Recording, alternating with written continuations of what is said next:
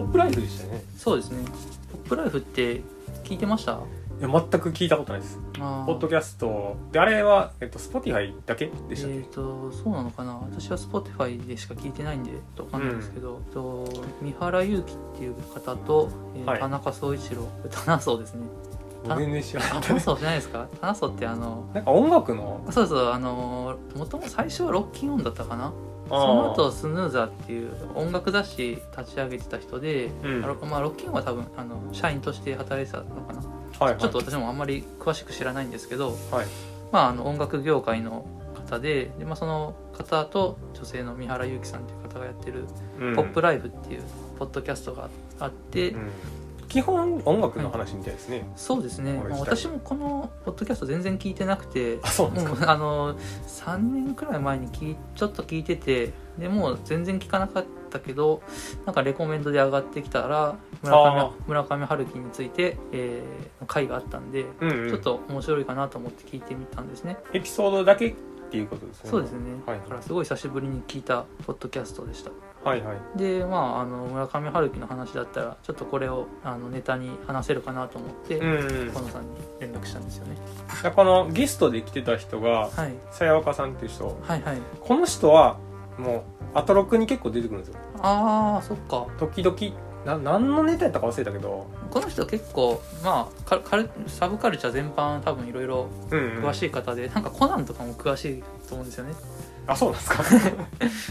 コナンの話もしてたことがある気がする。ライターって言ってますね。うん。なんなんやろな。もうなんだからアトロック以外でなんか知ったかな。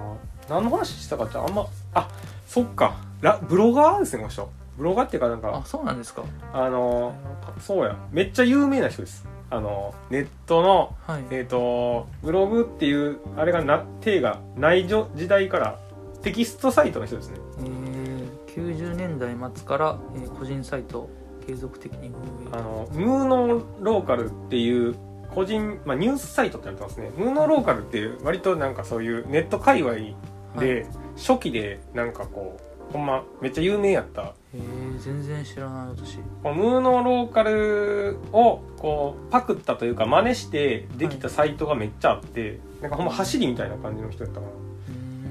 あのなんかこう治癒12歳とかうん。あの辺が結構あのも参考にしたようなとこ。えー、え千代12歳がさやわかさんを参考にしてるんですか、そうそうですねムーノローカルの方が先なんですよ。えー、大体。なんか私はあのえっと東博樹っていうじゃないですか。はいはい。アズマンはい。アズマンとなんかちょっと仲いいと思うんですよねさやかさんって。あー。それで私は最初に知りましたね。あーそうなんかそうそうそれってあれか。あれそれそれこそあれじゃないですか。村上春樹つながりでもないんか。それもげあ言論に出たりしてるのか。そうそうそう、ううん。ん、まあそんな感じでなんとなく知ってる人っていう程度です私はこの方は。まあ、僕もそんな知らないんですけどなんか有名な人っていうだけでその、まあ、ニーツオルグっていうウェブページもちょっとだけ読んだことあるっていうぐらいかな。うん。だからこんななんか表でいろいろ活躍活動してるっていうのは全然知らなかった。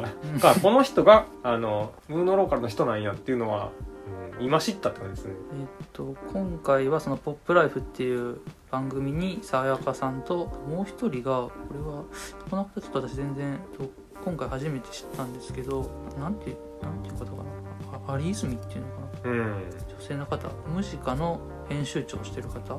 全然なんかあれですね疎いって言ってた人ですね。そんなに村上春樹についてはあの詳しくないけど、まあ、そういう詳しくないものの立場からちょっと話しますって言ってましたね、とはいはい。有有泉智子さん。はいはい。その4人で村上春樹の話をしてました。はい。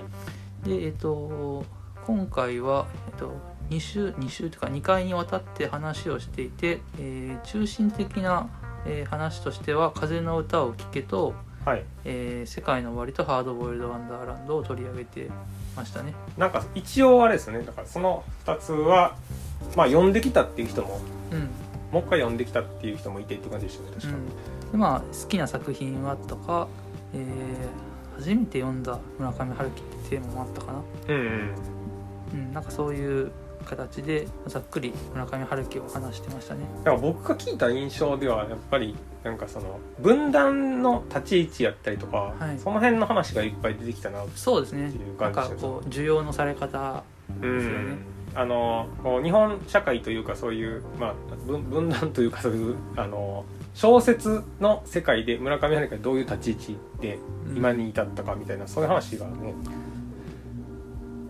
ああったかもりましたね。まあ正直そういうなんかそれって結構普通の読者からしたら割となんていうか作品には直接関係ない話というか裏話、ね。裏話みたいな、まあ、業界トークみたいな感じですね。うん、、業界トークみたいなところでしたね。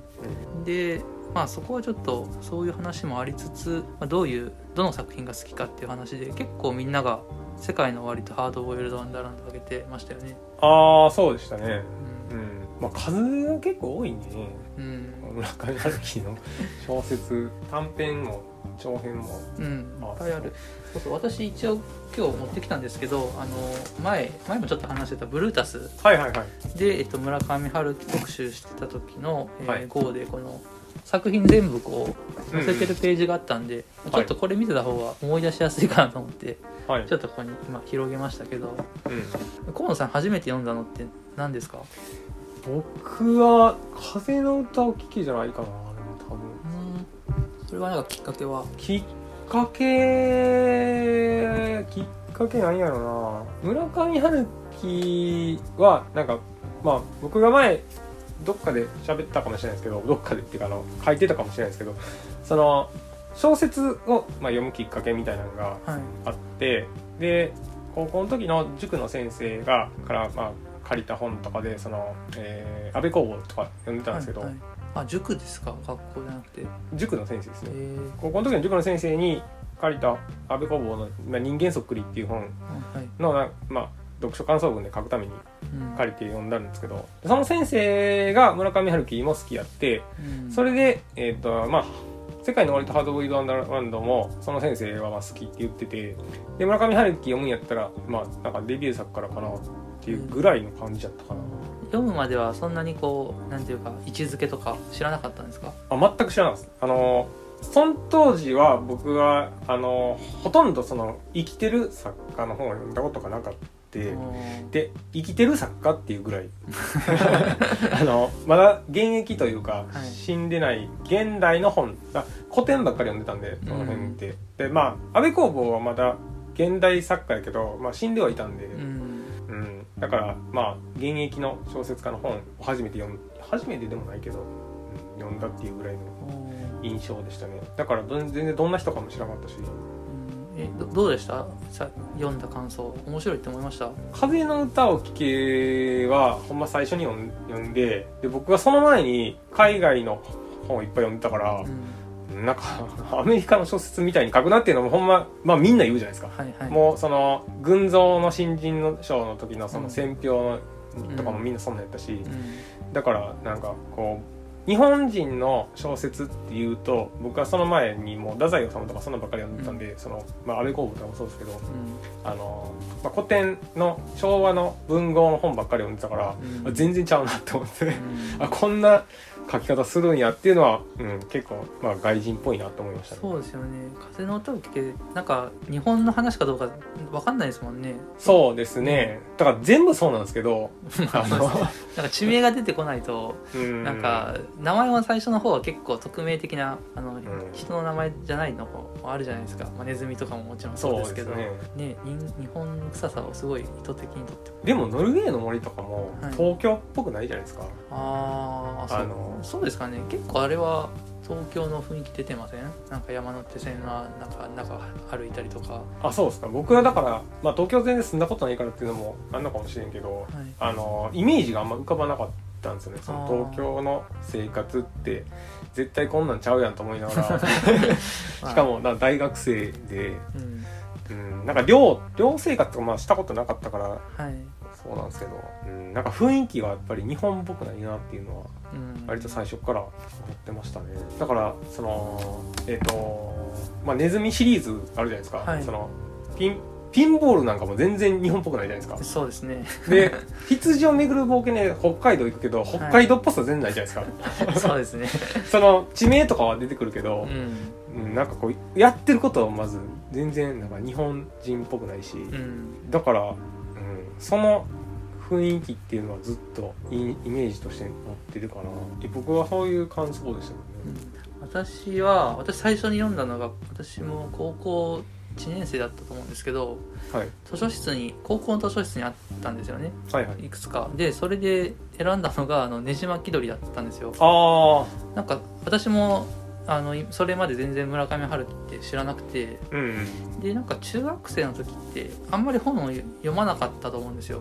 うん。あの小学校の時は結構読んでてうん。で中学校ってなんか部活があったりうん。まあ友達とちょっと遊ぶことも多くてちょっとこう本から離れてた時期があってで高校になってちょっとまた読みたいなって思った時に結構分厚い 3, 3部作でうん並んでたからなんかこれちょっといいかもと思ってはい。もう別に誰からも勧められたってわけじゃないんですけどうん。ちょっと長いのを読みたいっていう目的で選びましたね。ああそうっすででねじ巻き鳥も結構全然日本っぽさが感じなかったしそうですね。まあファンタジーが結構半分ぐらいなんでね。うん。なんか東京の地名もそんな確か出てこなかったのかな。うんで読んだ時はやっぱななんでしょうそのやっぱ比喩が面白いと思ったんですよね、ううん。ん、なんか今まで読んだのとは全然違う感じがしてなんか頭が痛いっていうことを言うのになんかちょっとサイズの違ったちっちゃい帽子かぶったみたいな締め付けられたみたいなみたい。な比喩があってあなんかすごい変わってるなと思って。うん。でまあ読みやすいしうん。読みやすいけどすごい分厚いのを3冊読めたっていうすごい満足感もあって。うん。でなんか面白いのかなと思っていろいろ読み始めたって感じですね。うん。それが最初。ねじ巻き鳥はねねじ巻き鳥はでも僕はあの村上春樹のやつの中では結構最後の方に読んだんですよあのほんまになんか長編の一番最後に読んだぐらいかな最近ですかじゃあ、最近でもないけどその何やったっけ騎士団長の前に読んだぐらいなんですようんああじゃあ結構最近最ですね。そうです。あの僕オーストラリアで初めて読んだんで。はい。あのねじ巻き鳥読んだのは。持って行ってたんですか？Kindle ですか？えっ、と Kindle その時まだなかってはい。あのなんていうんですかね。電子版がなかったんですよ。ああそっか。あの身長のやつは全然なかったんでその時。はいはい。あの講談社の方はあったんですけど。うん。だから、えー、と送ってもらったんかな確か。なんかをあー。日本からなんかお菓子とか送ってくれるついでに入れてもらって、だから僕はそれは結構なんか最後に読んだ最後の方に読んだからもう自分の中で結構ねじ巻き鳥はは村上春樹のもう集大成的なあー前情報があったんですか？いや読んで思いましたね。あなるほどなるほど。だからそういう読み方して自分はまあ結果的に良かったなっていうのを思いましたし。うんだから最初に読んでしまうと なんかそのなんていうんですかね。一番いいの最初に読んだみたいにならなかったですか？えーそそうですね。あの、うん。そうですね。それこそ本当に前知識ない保坂和志のこのプレーンソングとか全く反対ではいはい。何にも知らない状態でまあ評価も高いじゃないですかねじ巻き鳥はうんそうですね。だからそれを読んでで、まあ、自分自身楽しかったし、うん。まあまあいいの読んだなと思いますけどうん。まあ確かに集大成と思って読むのとはまたそれもそういうふうに読むのもいいと思いますけど、うんはい。私は別に自分の読んだのなんかその後の作品というかたはい「ねじ巻き鳥」まあその後っていうわけでもないんですけど、はい。こうあこれで村上春樹が面白いと思ってはい。読んでいったら、ねじ巻き鳥より面白いのってないじゃないですか、うん。僕はそう思ったんですよ。どうかな。あのー個人的にははい。ねじ巻き鳥以降の長編はうん。面白くないかなと思ってます。うん。でそれ以前のそれこそあのー風の歌を聴けとかはいはい。羊をめぐる冒険とか世界の終わりとかうん。は、あのー面白かったですね。うんうんうん。だからあの遡って読み始めてねじ巻き鳥に到達する前は割とまあまあ面白かったですよ。うんうん。それ以降はちょっとポップライフでもあの全然話してないじゃないですか。そうですね。ねじ巻き鳥以降の話を。そうですね。なんかそれもまあ、まこれはある意味区切区切ってるっていう風な書き方してたから、うん。ああまあ意図的にかもしれないですけどでもそういう風に区切った理由ってなんかちょっと邪推しちゃうとあのあんまりまあねじ巻き鳥がどうとかはあんま言ってなかったんですけどそのなんか世界の終わりその一応2つのはい。段階というかそのデビューの時の村上春樹とはいはい。世界の終わりの前後の村上春樹みたいな感じでうん。話してたからその最近の話っていうのは特にしなかったっていうだけなんかなとかうん思ったんですけどね。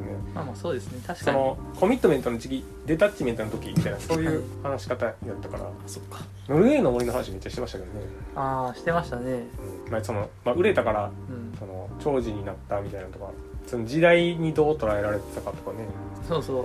あの純愛若者は純愛というふうに取ったみたいな、90年代か80年代後半かそれぐらいの時です。確か河野さん好きなんじゃないですかノルウェーの。ノルウェーの森そうですね。だからなんかその面白い作品ってなったら僕は、えっ、と江島気取りがまあ小説やったらまあ一番、おで好きなのはノルウェーの森の方が好きですね。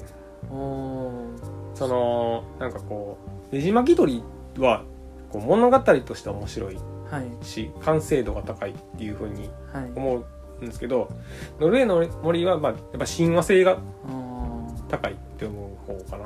自自分分にに個人的な好みというか。そうですね。なんかこう近いのはこっちかなって思って。うん。感情的に。共感とかそういう風方向で。だから好きっていうのは思う。まあ描き方なんですけど。うん。だから物語っていう感じじゃないんでノルウェーの森は、うんうん。うんそれこそ、まあ、生活描写がメインというかうん。何かをこうね巡る巡るというかそうですよね。物語が進んでいくっていう感じじゃないんで、まあ、詩小説っぽいうん。感じ。なんかリアリズムとか言ってそうそうですね、ファンタジー色はないからうん。異色異色といえば異色ですね私は好き私はノルウェーの森はそこまで思い入れはなくてやっぱりねじ巻き鳥とあの羊をめぐる冒険も好きだったし世界の終わりとハードボイルドワンダーランドも好き、うん。その3作ぐらいかな。まあ、代表作。そうですね。大体その辺は。うん。でもそうだ。私あのー最近あのー村上春樹とは別の話ではい。あの小説のハードカバーちょっと欲しいななんかずって考えててうんうん。なんかこう自分の手元にハードカバーで小説を置いとくのってちょっといいなと思った時期があって、はい。い、くつか買ってたんですよ。それこそあの大江健三郎買ったりはい。あのーまだ読んでないですけどトム・ソーヤの冒険とか買ってうん。ちょっとこう物として小説を大事に持ちたいなと思った時期があってはい。その時にその「羊をめぐる冒険」もはいはい。その中の一冊だったんですよね。はい。でまだ読んでないけどちょっとまた読みたいなと思ったから買ったんですけどうんうん。で まあパラッと読んだんですけどはい。なんかすっごい久しぶりに読ん読んでなんかもう、なんか なんかちょっとやっぱりすごいキザなんですよね。ああいそうですね。今読むと、まあ、当時もキザだなと思ってましたけどはい。なんかもう本当に書き方がクールっていうかキザというか まあこれはこれは苦手な人いるよなって思いましたよそうですね。だからその、ラジオ、ポップライフで言ってたのが、その、まあ、ハードボイルドを日本風に書き換えた、うんなんか感じとか言ってたじゃないですか。その、まあ、マッチョをちょっと日本的に翻訳したらこうなったみたいなとか。うんでも結構書き分けてるなと思いましたけどね。さあーキャラクターで。えどういうことですか？なんか村上春樹がはいそういう人っていうよりは、はいまあ、そういうキャラを書いてんやなっていうのはすごい感じたんですよね。うんその例えばえっと「世界の終わり」と「ハードボイルド・ワンダーランドは」はいもう明確に人物書き分けてるんですよ。はいあのまあ「世界の終わり編」とはいはいその「ワンダーランド編」はいでふ分かれてるじゃないですか。はいで主人公も一応2人分かれてるじゃないですか。はいでその現実編の主人公ははいめっちゃキザなんですよ。そうですねあの計算書の方そうそうそうそう。でもそのなんかその「世界の終わり編」はい。その村で村で暮らす男の人って、はいなんかそういうの一切なくて、うん。なんかこう普通の平凡な感じうんうん。であのまあ同一人物なんですけど、はい。これまあネタバレっていうか あのなんかそういう本もそういう本なんで別にいいと思うんですけどまあその同じ人やけど、はい。その世界観ですごい書き分けてるなっていうのはうん。あってまあだからこういうキャラを描きたいだけなんやなってだから別にそんなキャラを描こ描かんとこうと思ったら描ける人なんやなっていうのは、うんまあ確かにその、うん。この人が即こういうクールでハードボイルドな男とは思わないですよ私も。はい。なんかエッセイとか読んでたら別になんか全然そんなことなくて。ひょうひょうとしたおっさんひょうひょうとしたなんかまあ陽気なおじさんじゃないですか。うん。だからまああのまあこういう作品とか世界観が好きだから、ままあ、書いてるってだけで、うん。まあ、それすなわち即村上春樹のパーソナリティとは思わないんですけどうん。まあまあとはいえそういう ハードボイルドなうんなんか作品を今改めて読むとすごい格好つけてるなと思って。うん。書きたいんやなっていうのはすごい思いましたね。うん。なんかだからそのいろいろ読んでからそうなんか読み返した時に、うん、よりそういう風に思いましたね。なんかこれわざとやってんじゃな なんかこれを自然に書いたらこうなったっていうよりはわざとこんな感じで書いてんじゃなって結構だからその僕は「ハードボイルド・ワンダーランド」とかでも、まあ、23回ぐらいしか読んでないんですけどはい。その2回目以降読んだ時は結構そのキザな描写とか、はい。セリフとかがもう逆にしか見えてこない。ん でそうですよね。そうそう。だからなんかそのこれうわきついなとかなんかそのまま読むとなんか村上春樹なんかダサいなとかこうなんか思うかもしれんけどこう一周回って読んでしまうとうん。全部こうわざとやってるギャグに見えてくる。だからそれはそういう読み方した方が面白いなって 後で思いました。これをかっこいいって思う人は、うん。まあそのまま読めばいいと思うんですけどなんかかっこ悪いなっていうのは、うん、いやなんかそれは分かってやってるんちゃうかなって僕は 思えてきたんで結構なんかねななんかこう料理の描写とかでもはい俺はこうやって食べるのが大好きなんだみたいな書いてあって。書いてましたっけ？そうえなんかそのハードボイルドワンダーランド特に大好きってめっちゃ出てくるんですよ、はい。大好きって なんかこうかっこ悪いじゃないですか。でもなんかそれを連なんか何回も書くのってなんかそういうキャラにしたいんやなっていうの。うん。でいつ読んだのかさもう10年以上読んでないからあんま覚えてないけど。それをなんかこう世界の終わり編の主人公はもう一切言わないですよそんな。うん。何何をにするのが大好きなんだみたいな。のが、うん。まあ、特にあの作品はそういう2つの世界を対照的に書くっていう意識が強いんじゃないですかね。キャラ付けやなっていうのがすごい後で思いましたね。うん。そうハードカバーといえば、はい。そのポップライフで話してたの「世界の終わりの」はいと「はハードボイルド・ワンダーランド」の単行本の方はちょっと欲しいなと思いましたね、いはいはい。箱付き、あのピンクの箱のやつですよね確か、うん、これこれですよね多分。上下感想定が。そうですね、うん。だ箱付きの本ってねまあそんなないですからね。うん。最近は全然ないですよね。やっうん、ぱりちょっとお月はロマンを感じますね。そうだから現代作家でねそんなんあったらちょっといいなと思いますね。うん。僕はマベ工房ね持ってたんですけど乗れてしまったんで。いいねなんかわでもやっぱりそうやでもやっぱり今読むとちょっとその恥ずかしく思えちゃったからはい。もう正直小説を今読んで面白いかって言われるとちょっと私は微妙かなと思っててあそうですか、うん、昔はすごい好きだったしそもそも村上春樹は私は今はもういろんな作品をこうの窓口窓口が窓になったような人だと思っててああすごい海外文学もいろいろ村上春樹通して知ったし、うんうん。なんかそういう紹介者としてすごいこの人はあの大いいことしてくれたなと思ってるんですけどうん。まあ作品をもう一度なんか夢中になって読めるかっていうとちょっともう違うかなと思っててあの短編集をたまにこうパラってめくって読むぐらいだったらい。いかなと思いますけど、もう一度長いのをかぶりついて読むのはちょっと優先度低いかなっていう風な位置づけですね。あそうですか、うん。うん、僕は全然読みますけどね。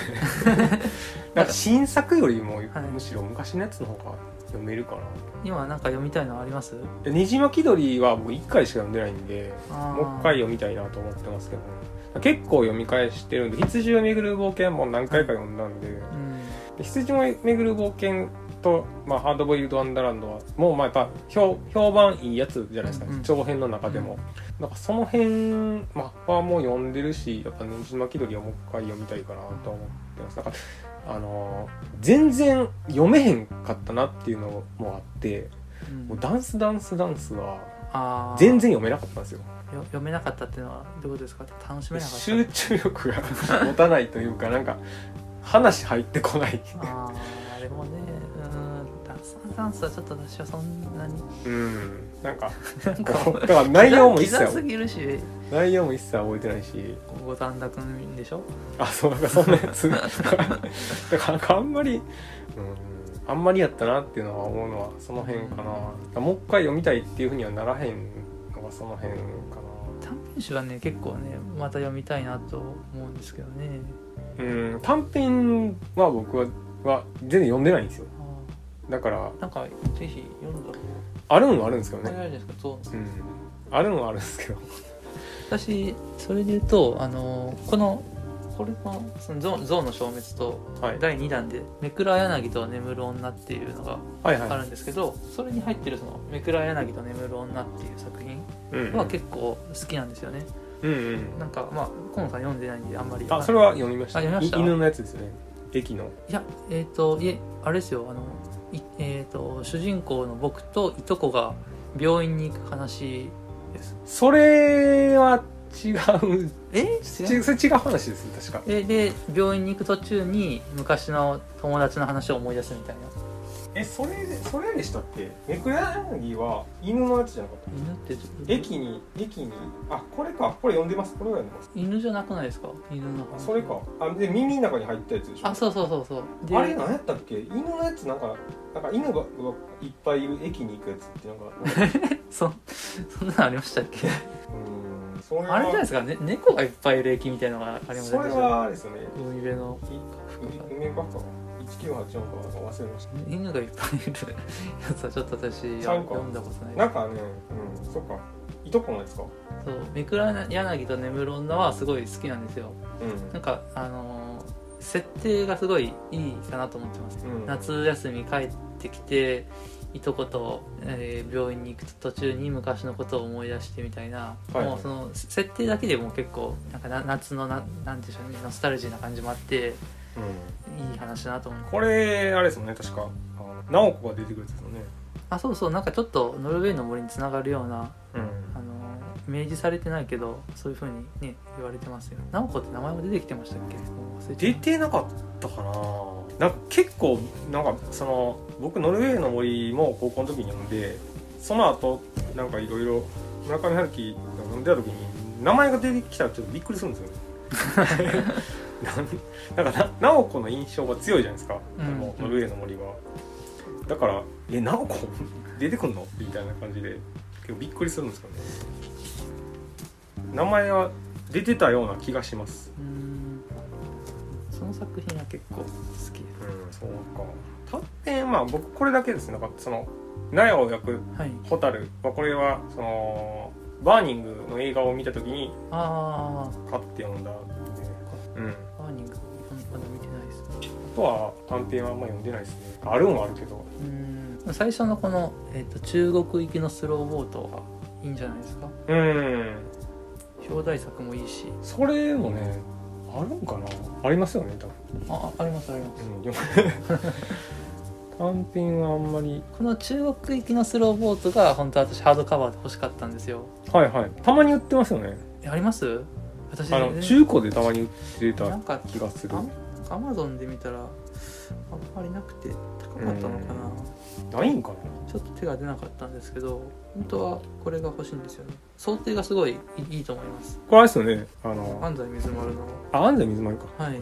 これ結構好きです。この時代は。そうなんか言ってましたね。あの想定画家とかを自分で指定してたって言って。ああそうですね。村上春は。うん。それもなんかあんまりトータルコーディネートみたいなのをする人やったってうん。ななんだかんだこの人なんだかんだっていうか結構セルフブランディング しっかりしてるじゃないですか、あそうですね。うん、なんかこうあまりメディアに出るのはテレビとか出たくないってうん。言いますけどやっぱりそれってちゃんとコントロールしたいからだろうし、うん。あの話したい内容は結構いろんなところでインタビューとか、うん。あのいろんな記事で喋ってるからすごいそういうところは意識的だと思いますよ。なんかあのーそのさ何だっけ？職業としての小説家はいはい。中でその海外進出についてめっちゃ頑張ったみたいなの書いてたああと思うんですよ。そうでしたっけ？確かこの本でやったと思うんですけどうん。なんかその海外に翻訳してもらうっていうのをうん。すごいこう人を選んだりとかも全部自分でやってたって言って持ち込みみたいなのをしたって言ってうん。だからあんまその日本の小説とかが海外であんまり読まれへんのはなんかその辺の努力が足りひんからみたいな感じの なんか風にも読めたしめっちゃ頑張ったみたいですからねそれ。うん。なんかまあ訳したいっていう人が最初にいてそういう風になったっていう流れはあるんですけどでもなんかそこ持ち込みはすごい、うん、編集者とも仲良くなったりとかしてたって言ってアメリカの。うん。だからまあなんか作作風はクールな作品を書きますけどじ実際人間としてはめちゃめちゃエネルギーあの肩な人なんじゃないですか？なんかもうすごい体力もすごいじゃないですか？あまあ体力はねうん。自分でつけましたからね、いやでもあんなの普通できないですよ。マラソン。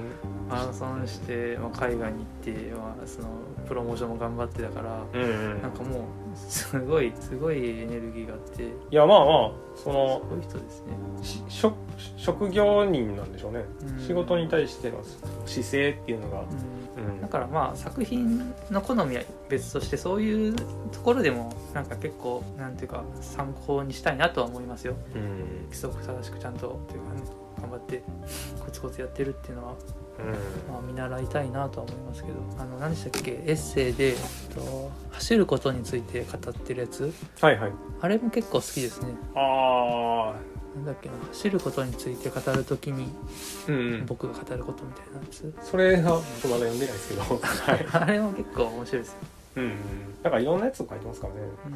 エッセイはジャズの本とかもあったし。ね河野さん旅行記好きだって言ってましたよね。そうですね。旅行記は、うん、読みやすいですね。だから村上春樹は僕はでもまあ小説、まあ、小説家やし、はい、えっと、小説がまあ一番面白いって思ってるし、うん。うん、なんかそのおまけなんですけどやっぱエッセイにしても、はいはい。翻訳にしても、そ そう言ってもらえると村上春樹も嬉しいんじゃないですか。うん、でも基本はやっぱりそういう人がほとんどだと思いますけどね。あのだから新確かに新作はそんなに好きじゃないっていうのはあるんですけど僕も、うん。あの、うん、でも1984とかその騎士団長殺しにしても、まあ、途中まで面白いっていうのは途中まで面白いなっていうのは、うん、やっぱ読んでる時ではあったしそのえっとねじ巻き鳥は3巻だけめっちゃ遅れたじゃないですか確か、あらしいですね。うん、で1巻2巻が先に出て、はい。3巻は遅れてなってなんかしかも結構書き書き直したりとかしてるらしいんでうん。なんかそれが足りてないんじゃないかなって思うんですよ。なんか1984にしもうまあ、はい3巻後から出たんですけど、はいはい。でもその書き下ろしじゃないですか。うん。でなんかそのうんもうちょっとなんかそこが面白かったらちゃんと完結するのにな。まあ海辺のカフカとかは僕はあんまりやったんでよくわからなかったんで。騎士団長殺しって上下でしたっけ？上下、上下2冊か。うん、だから上巻は僕はすごい面白かったからもう、うん。なんか下巻もうちょっとなんかうんやっぱりワクワクワクするようなやっぱりうん、うん。書き、方はすごい上手だから、そうですね、うん面白いんですけでどめっちゃ分厚いのもうめっちゃさっと読ますじゃないですか、うん。だからそのねじ巻き鳥にしてもそのあんまり長さを感じない。うん。分厚さを感じないっていうのもあるし。だからやっぱそういう意味では僕は面白かったし、うん、だからねじ巻き鳥とか、まあ、僕がそのねじ巻き鳥が何がいいかって思うのはなんかやっぱその広さ。作品の中のこう展開の広さがやっぱ一番うんうんあのあっちにも行ってこっちにも行っていろんなものを取り込んでそうですね。行って物語を進めていって解決していくっていうのがうん。なんか、まあ、登場人物もとかもそうですけどとかその、まあ、間宮少尉のモンゴルの,、はいはい話のモンハンの話とかもこうちょっと出てくるだけじゃないじゃないですか。めっちゃそう。カワハギボリスみたいなやつそうそうそう。深い深入りするじゃないですか。うん。でそのなんかもっとその手前のなんかその戦争のなんか夫が連れ去られる話とかも最初に出てくるじゃないですか、なんかあんなんとかもめっちゃこう広い世界を描いて、でいろんな人を巻き込んでこうなんか最終的にようわからんその奥さんの兄貴をなんかはい。懲らしめるみたいな話になるんですけどなんかだからそのなんなんやろもうしょ物語の持っていき方っていうのは、うん、これ以上のものは村上春樹の中ではなかったなと思ったんで、なんかあの雑誌記事の体で書いてるものもあったり、うんうんうん。あの女の子の手紙の文章もあったりするじゃないですか。うんだから結構そういうやっぱりいろんな書き方を詰め込んでて本当にこの時は、なんていうかもう全部ややりきったみたいな風に思ってるのかまあ、僕はだからその、えっと、河合隼に会いに行くっていうエッセイがあってそそこで河合隼がもうねじ巻き鳥の話しかしてないんですよ。うん。ここまで来たかみたいな感じででこれ以降どうなるのかすごい気になるみたいなこと言ってて、はいはい。で俺はこれ以降はあんまりやったからちょっと残念なことになったなとは思ってるんですけど。うん。だからうん。なんかこうなんて言うんでしょう明確な結末をあまり書かない人だなと私は思っててはいはい。なんかこうな何かみたいなうん。象徴的な何かうんぬんみたいなちょっとこうふわっと最後はこう読者に委ねるというかうん。答えを一つにしないっていうスタイル多いなと思っててうん。でまあそれがやっぱり、ま、前もこんな話したかもしれないですけどそれが結構続くなと思うとちょっと最初はすごい情感はやっぱり面白いしワクワクするから読んでても、最後の最後にやっぱりまたちょっとそういう風な形で終わっちゃったなっていう印象があって。ああうん。なんかそういう風に感じるとちょっとまた読むのはちょっともういいかなっていう風になりますね。西巻鳥はさすがにやっぱりさっき河野さんが言ったみたいにいろんなもの詰め込んでてうん。面白かったからこれは私もあの今読んでも面白いと思うんですけど。そうだから結末もはっきりしてるじゃないですか。うんですね。これはまだだから海辺のカフカからがちょっとなっていう感じですね。うん。あとまあ1984はちょっと都合が良すぎるっていうのがあって。なんかうんあれも、うん。ほんまこれ2巻まで面白かったんですけど。いやあれもなんかこう宗教団体のこととかなんかい。ろんな話が出てきて、もう途中までね面白かったんですけど登場人物もいろいろいてなんか。でもなんか最後なんかほんまダラダラしてたもんね。なんか。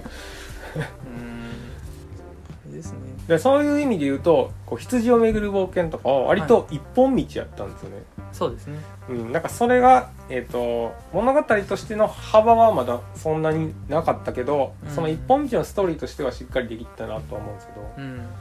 なんかそういう意味では読みやすいし面白いしっていうのはあるけどそのなんか羊の男の話とかが、はいもうちょっとなんか広がるってもいいよなって今やったら思うっていう感じですね。あのなんかこうネズミの話とか全然なんかよくわからない まま終わるんで。なんかそこもうちょっとなんかしっかりしてても面白いかなと思うし。でもなんか今の視点で見るとまあ「羊をめぐる冒険」が書いた後に「世界の終わり」があってうんうん。で、まあ、どんどんどんどんこう大きい作品を書くようになったなってるじゃないですか。だからまあ「な長羊をめぐる冒険は」の時点ではこれですごい精一杯というかベストを尽くしたんだろうなっていう気がするんで、まあこれはもうこれで私はそう今でもでも僕は全然読めますけどこの辺は。あ私はレイモンド・チャンドラーを読ん読んでないんですけどはいはい。クールなちょっとハードボイルドな感じで。エーモンド・チャンドラーは、はい。まあアメリカ人が書いてるっていうのもあるし、はい。でその舞台設定がそもそもなんかそういうななんて言ったらいいかなあの昔のアメリカでそういうちょっと治安が悪いようなとこで、うん。まあ普通に殴られたりとかめっちゃ出てくるんですよ。うん。だからそのまあヤクザ映画じゃないけど向こうのなんかそういうあのゴッドファーザーみたいなああいう感じの、なんかまあ荒れた時代やからそういうキャラでないとあかんっていうのがうん。はっきりしてて不自然じゃないんですよ。主人公がそういうなんかこうタフでみたいなそういうでなんでも。うんけどその村上春樹がそれをやるとなんかただの気取ってる人になるんで なんかあそまあそそんな人じゃなくていいやん。こここの世界でってなるから。日本で輸輸入してきた感じがね。そうだからその辺がちょっとね違うんですけどね。でやってる感がすごいあるんで。うん。なんかそういう人っていうエーモン・チャンドラーのそのフィリップ・マーローとかはもう最初からそういう人で出来上がってるっていう感じなので別に違和感ないんですよね、まあ、舞台がだって昔のアメリカやし。うん。うん。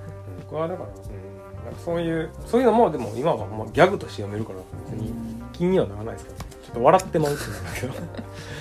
でも河野さん今あの失われた時を求めてはいはい。対策を読んでるわけですから、はいはい。今なんか読むとしたら短編集がいいんじゃないですか？いやまあ今は僕はうん面倒、くさいで読まないですけど。あの短編集よりもエッセイの方がまだあ読むかなって思う。小説はね。エッセイだと何がいいかな？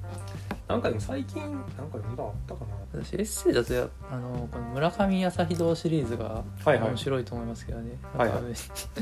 まあ、もう安西水丸の絵も相まってすごいなんかとぼけたようなうんうん。どうでもいい話ばっかりしてるじゃないですか。はい。これはすごい好きですね。そうですね。なんだっけな村上朝日堂はいかにして鍛えられたかっていうのがうんうん。あるんですよね、それが一番面白かった気がする 僕も内容は覚えてないですね。私も覚えてないですけどなんかそれが結構良かったかだからエッセイもほんまなんか腐るほどあるんでなうん。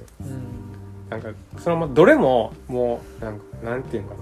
もう走り書きじゃないけどはい。その文章として全然しっかりしてるし内容も面白く読めるけどもう力入ってないの。丸出しじゃないですか。だからなんかまあだから読めるっていうのもあるあるんですよね。うん、だからエッセイはそれでいいんじゃないですか僕は雑文集が一番好きですね。ああちょっと分厚いし一個一個が区切られてて全然違う話してるから。ああ私読んでないかもしれない。雑文集はねもうほんま単行本でもいいかなっていうぐらい。へええあります？ここに。ここないんですよ。あもう売れてしまって。雑文集はもう持っててもいいかなと思いますもう一回読んでも忘れてるぐらいのなんか あの細切れなんですよ。で、うん。まあ雑誌。にちょっと載せてるようなエッセイに入れるまでもないようなやつってことですか？そうです。なんかここで掲載したやつとかをほんまバラバラに入れてたんちゃうかな確か雑文集っていうぐらいだから。うんうん。ああとこの「やがて悲しきはいはいはい。外国語」これも結構面白くなかったですか？読みました？そう読みました読みました。まあまああれですね、まあ、旅行シリーズですよねこれも。まあこれ旅行ですけどまああの同じところに2年間ぐらいうんうん。アメリカにずっと滞在して、さそれこそあれです。多分村あのねじ巻き鳥書いてる時だと思うんですけど、うんうんうん。まあ移動がないずっと同じところにいた時で、まあ、その定住者としてうんうん。アメリカとか日本の生活を書いてる話が結構入ってて、これは結構なんかエッセイにしてはちょっとこうなんていうかい一個は長くてうんうん。あの軽く読む感じとはちょっと違って面白かった。なんか小説家に合う話とか多かったやつでしたっけ？そうだったかな。なんかそう覚えてなんかアメリカの小説家にめっちゃ合うとかなんかそんな大学プリンストン大学行ってる時とかですよね？あそうですそうです。あそそこにありますけどね、あそれ結構面白かった。うん、なんかねこの辺のやつは、うん僕はもうその海外ものとして ね。置いてるんでまあ遠い太鼓もあれ近いかなと思ってあー何だったかな遠い太鼓はイタリアとかギリシャに住んでた時の話。私これ読んでないかもしれない。これ読んでないわ。あのノルウェーの森をイタリアで帰ってた時はいはい。の話かな、結構分厚いです、分厚いし、うん、なんか長いっちゃ長いですよ。うん。なんかイタリアの運転手がいかにうざいかみたいななんかそういう 車の運転なんかみんな荒すぎるっていう話とか。あとギリシャはなんか観光の夏シーズン夏以外にギリシャに来る人なんていないみたいな感じ。とか島かどっかに泊まってたのかななんかミスとか全部閉まってるって言ってそうそうその海外の作品をすごい村上春樹を通して知ったっていう話だと、はい。あのーやっぱりレレイモンド・カーバーこれはいもまあカードカバーで買ったんですけどはい「僕が電話をかけている場所」っていう作品と、まあ、手元にあるのでちょっと持ってきたんですけどうんこのレイモンド・カーバー傑作集？はい。これはやっぱり村上春樹のおかげでカーバー知れたしうんあのキャッチャー・イン・ザ・ラインもあのど私は村上春樹の役の方が面白かったから、はいはい。うん、やっぱそういう他の作品を村上春樹通して知れたんでやっぱりそういうところは良かったですね。それはなんかまあレイモンド・カーバーとかは特にその作中には出てこないじゃないですか。うそれエッセイで知ったってことですか？ただ単に翻訳してるこうん。ん、レイモンド・カーバーはそうですね。村上春樹が訳してるっていうので知って、はいはい、まあ、あのちょうどいろいろ読んでて面白かったし、はいはい。あのどんなもんなんかなと思って読んだら面白かった。うんまあまあじゃあ翻訳者としてそうですね。やってるからっていううん、入り口なんですね。そうですね。なんか僕はそのえっ、と海外の作品村上春樹経由で読んだっていうのは僕もあるんですけど、まあ全然違うんでその作中に出てきたところを拾っていったって感じなんで。でもそれあれですねグレート・ギャツビーとかもそうですね。僕はそうですね。私もそうですね。グレート・ギャツビーとまあそれ全部ノルウェーの森なんですけど魔の山とあのうんまあ。ライ麦畑は全部そうなんで。うん。あとはあーまあでもドストスキーの話とかもよく出てくるけどねまあでもそれは村上春樹関係なく読んでたなっていう。そうですねもうなんかあの何の本やったかな？なんか忘れたんですけどもうあのドストエフスキーのカラマーゾフ兄弟の名前を全員言えるやつがこの中で世の中にどれだけいるだろうかみたいな話あったじゃないですか 世界のセリフか、はいはいうん、あれはしょうなんかしょうもないなと ちょっとねああいうのはちょっとちょっと苦笑しちゃいます。け どそうちょっとねあれ辺だからギャグとしてね僕は呼んでしまう。村上春樹ギャグとして呼んでしまうんで、でもカポーティは村上春樹の紹介で知ったと思います、ああうんカポティは僕は読んティファニーに朝食をしか読んだことない。あの「冷血」っていうのがはいはい。すごい有名じゃないですか、そうですノンフィねクション。映画化もされて。あれはやっぱり面白かったな。うんえ村上春樹訳してたんですか？訳してないですね。訳してないですよね、はいそれはなんか多分エッセイかなんなんかで面白いって多分書いてて、うんうんうん。カポーティを、そうか、うんそれで知ったと思いますそうそうですね。なんか知ってエッセイで知ったやつとかなんかあるかな？なんかあある気がするけど。もうなんかいろいろ混ざっちゃってちょっと区別つかなくなってきますけど。うんそうですね。なんかマイナマイナーなやつを結構取り上げたりとかもねしてたからそういうのは村上春樹経由っていうのもあるかもしれんけど。それこそあのビーチボーイズとかもし今もそんなこうそれまで知らなかったですからね、音楽ですか、うんビーチボーイズね。聞いてないからな。特に影響は受けてない。あまあでもレイモンド・チャンドラーは村上春樹役あでしか読んでいないですね僕は、まあ、い一冊ロンググッドバイしか読んでないですけど。うん読んでみようかななんかシリーズがあるからもうちょっと読んでもいいかなとは思うんですけど。うん。その同じ探偵ものがえ旅行エッセイはあんま読んでないんですか？よ読んでるんですかいやでも私今聞いたこの遠い太鼓読んでなくて辺境近況もないんでうん。この雨天炎天もないですね。だからちょっと読んでないかもしれない。あ辺境近況？これ読んだかな？辺境近況はなんか写真編と、まあ、それもあれですよ。ななんんかかうどん食べに行くとあこれはあります。うどん。あとは無人島に行くやつですよね、神戸まで歩くって神戸まで歩くが好きだった。うん。私ちょっとあの地元がちょっとかぶってるんですよ。はいはいはい。だから割とその阪神間のイメージ結構分かっててうんうん。そういうところも好きですね。この神戸まで歩くっていうのは結構、うん、良かったですね。芦屋ですよね確か。そうですね。村上春樹は。でもなんか全然金持ちの家じゃなかったみたいな そうそうそう。周りの人はみんな金持ちばっかりだったみたいであこれも読みましたね。ラオスに一体何があるって。これがあれですよね多分。旅行系やった一番新しいやつうんなんからフィンランドとかに行ってたえっ、とそうでしたやつやったかな？なんか秋香りすまきの話とかあそうですね。そうですね。フィンランド行ってますね。なんかこれでフィンランド出てきたからはい。その田崎作にフィンランド出てくるじゃないですか。はいはい。もうなんかそこの描写と被りまくっててああなんか取材で行ったんかまあ逆に行ってそれを出すことにしたんかなんかそんなのがあるんやろなっていうのは。インスピレーションうんあったんじゃないですかね、それはすごい思いましたね。なんかその旅行エッセイを読んでるとはい。作品に結構出てくるんで、うん。その遠い太鼓のなんかギリシャの島とかも確かあの何やったっけなスプートニクの恋人に多分出てきたんちゃうかなとか、ね。スプートニクの恋人。うん。スプートニクの恋人があんまあんまちゃんと覚えてないですけど。うんなんかそんなに、うん印象少ないです。僕はその中編やったらあの国境の南太陽の西が好きだったんで。ああ私はそんなだった。これやっぱ小説を でも日本の小説家で私はまとめてたくさん読んだのは本当に数少ないんでそのうちの一人ですからうん。思い入れはありますよ。だから結構その村上春樹読んでる人の話を聞くとはい。やっぱエッセイの方が好きっていう人ははい。多いんですよね。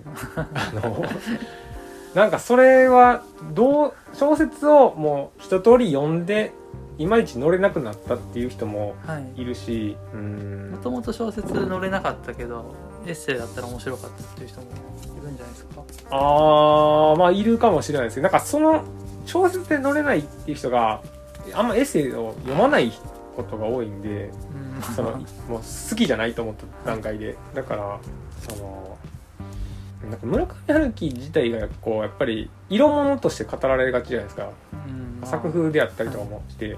だからこう小説を好きって言いにくい人もいんのかなとか、うん。まあそうですね。うん、まあそのなんか性描写がやたら多いとか なんかそのね。まあ差別的やとかも言ってたし、うん。そのラジオでは、うん。なんかそのまあ青青臭いところとかうんそういうのとかもこうなんかそのポップライフの人はほんまになんか昔の自分見てるみたいですごい嫌になるとかあ言ってたじゃないですか、あはいはい。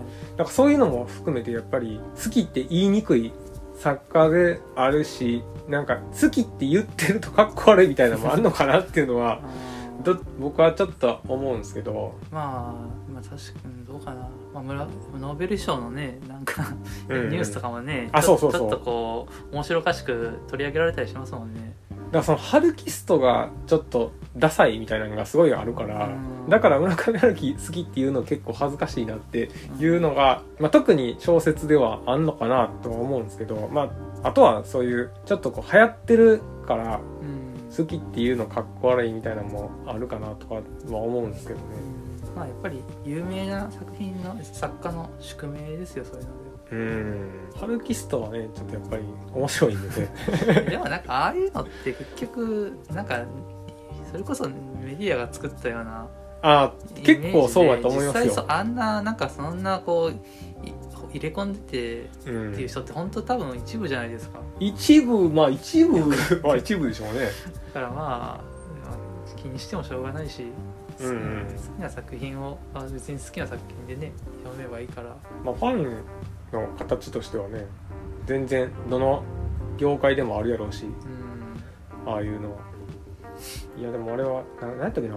クローズアップ現代とかで取り上げられた時がピークやって、えそのーえノーベル賞のそうそうそうそう。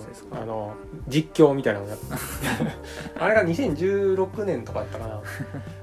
そのハルキストがテーマでクローズアップ現代 が取り上げられてその時が確か騎士団長号誌が出た時やったかな。あーなんか本がすっごい山積みになってうんタワーみたいなのね本屋さんにできたりしてましたもんね。そうなんか夜にあのけ開店時間その日だけ延長してあなんか12時から売るみたいなのやってたのかなー、うん。うん。なんかそういうのは全然やりたいとは思わないですけど。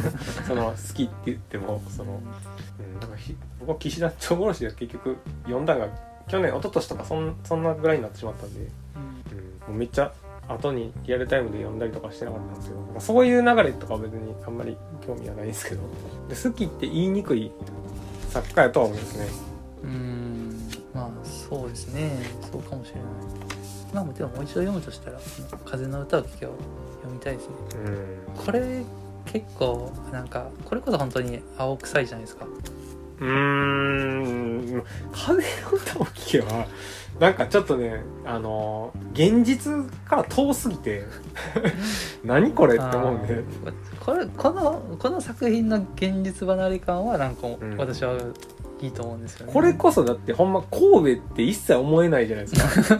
あのバーでポテトを食いながらビール飲むとかも、はいはい。なんかそのバーが日本のバーを全然思い浮かべないし、うん。海に向かって缶捨てるとか。そうですね。そもそも自分の学生の時そんなお金なかったし。うん。バーなんか行かなかったしとかね。いろいろありますよねしかも高校生とかでしょ？なんか大学行く前やからあそっか。あそうですね。上京する前なんてうん。バイクのトライアンフとか乗ったりするでしょ確かネズミとかは。なんかわけわかんないんですよね。だからうん。でしょうね。なんかなんかそういうでもゆ許せる時と許せない時があるんですよね。その現実離れの感じが。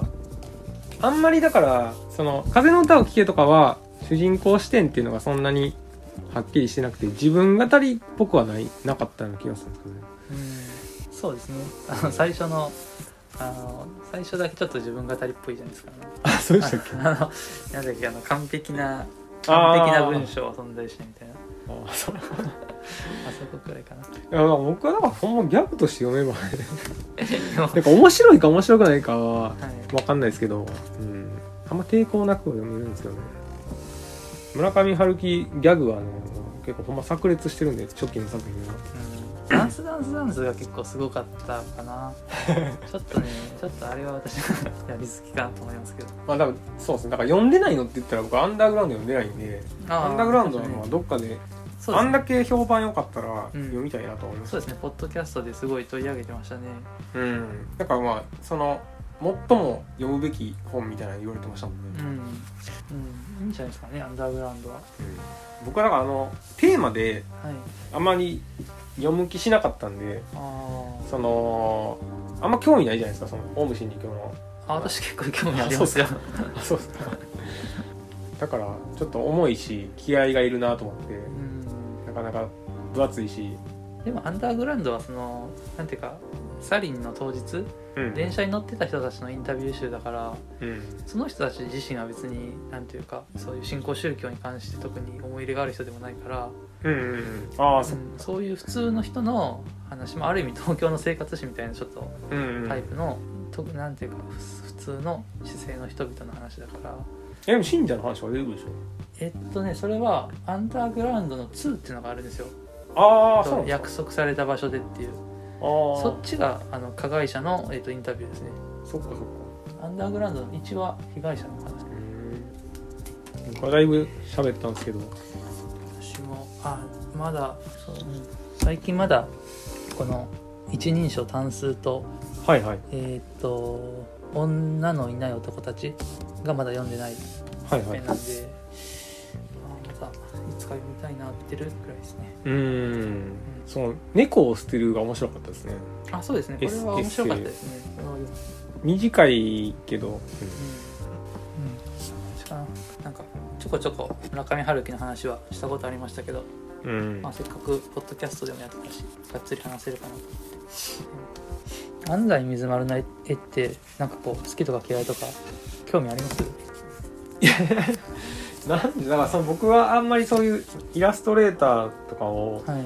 全然知らないしなんかその文化も全然知らないんですよ。だからその、まあ最近特にあの、まあ、安西水丸とか、はいあのまあ、和田誠の本が出たりとかしてるじゃないですか、はいはいイラスト集とか、うん。でこうめちゃくちゃもてはやされるじゃないですか、うんそうですね。うん、あれがちょっとわからなくて。あー。あのまあ簡単なまあタッチであったりとか、はいその色使いとか、うん。なんかそういう結構簡単に描ける絵をいかに描くかみたいな感じの人らじゃないですか。多分あの辺って、まあ、和田誠は相当どうでしょう、まあ、安西水丸は特にそうですね。うんうん。シンシンプルな線とうん。色でって感じですだからなんかその、まあ、合ってるなとかはあるんですけど、うん。うん、なんかこれをどう評価するかっていうのはもう全然わかんないですね。あー。絵に関しては。まあ、私も絵は全然わかんないですけどだから評価できるかどうかは別としてうん。もしなんかパッと見いい絵だなと思ってあの特にこの中国行きのスローボートとかははい。すごいいい絵だと思うんですよはいはい。だから安西水丸の絵も村上春樹経由で知ったからうんうんうん。それも結構良かったことですね。ガロンの人でしたっけ？みたいですね。確か。あでもそんなガロの時代の話はそんなに私は興味ないんですけど このなんていうか普通のイラストとしていいうんと思います。あそういうこうちょっとセンスがあまりにもないんでしょうね僕は。うんそうそうそうなんですか？いやなんかだからあんまりそれを評価できないから。わからないんですけどそのイラストってやったりなんかそういうのって、はい。うん。まあ、なんか芸術的なセンスなのかあんまりその辺がねよしあしがわかんない。うん。こうやってレコードが並んでるとまあレコードのデザインじゃないですか。はいはい。好きな大体自分の好みみたいなの見えてきません？うーん。なんかそれはそうですね。その曲ありきになってくるんでね。アートワークっていうことですよね。うん。うん。一番好きなジャケットここから1個選ぶってなったらどれすどれにします？ええー、これこれ全部文庫じゃないやつですよね。なんか文庫も混じってそうですよ。なんやろな。ジャケットってなったらなんなのなんかこの猫を捨てるの韓国人かななんかの人ですよね台湾の台湾の台湾の人かな？んかそれ見つけてきたんですよね確か、あのたまたま村上春樹本人が選んだとかそんなんやったと思うんですこの人にやってほしいみたいな。まあでも本の想定あんま気にしたことないな なんやろな何がいいかなそのこう素材とかっていうのはねたまに思うんですけどね。うんどういうことですか？素材って。想定のあの紙質とか、ああはいまあ、はい、布張りとかもあるじゃないですか、うんうん。だからそういうのはなんなんやろ好き嫌いっていうのは出てくるなっていうのがあるんですけどイラストに関しては何やろイラストというか表紙アートワークとかねノルウェーの森もねなんかそういうあの クリスマスカラーでそうですね。売れたみたいなの言われましたもんね。僕この中やったらこれっすねこれ何かわかんないですけど。どれですか？おんこれかな？女ああこれ女のいない男たちじゃないですか？うん。単純に多分胃が好きだと思うんですけど、あいやいいじゃないですか。それでその理由で。うん。うーんこれでもねちっちゃい猫が写ってるやつですよね。いやそれじゃあもう現物見たことない。んですこのサイズ感で見て。選んでそうなってくるかな。とえー、うん。じゃあこれかな。うん。まあ文庫で見てしまうとあんまちゃんと見ないでしょうね。やっぱりその辺は、うん。でっかい、うん、ハードカバーはやっぱりなんかこんなのちょっとよよくないですか？僕が電話をかけている場所って。なんなんなんかでもなんかこれ何の本か分かんないですよね。こうやって。じゃあこのなんていうんですかね。文庫は僕も知ってるから、はい。文庫というかちっちゃいやつ。うん。だからそれでイメージがあるけどこの表紙やとほんまタイトル読むまでほんま何の本か分かんないですよね。うん。なんかこのフォントもうん。いいかなと思うし、まあ、プレーンソングも結構私は表紙いいと思いますけどね文庫、あうん、あまあこれね雑なんでね。これちょ単行本は。ちょっとこの 何の絵？なんて。夏休みな感じですね。村上春樹やったらもうこの辺しかない。これこれなんですよねひこのひひずる国の工場。これも結構僕はいいかなと思あこれはいいですね。えっとスクラップザ・スクラップ。和田誠ですよねこれは。しかもなんかねこれはこの作りが良かったんですよねああはいはいはい。なんていうんですかね。こう開けられるやつ。うんうんうん。それはいいですね。うん。これははい。これ内容に結構合ってるなと思ってうん。この想定。やつ村上春樹って文庫ばっかり。うん。こんなもんにしときます？そうですね。結構話したんじゃないですか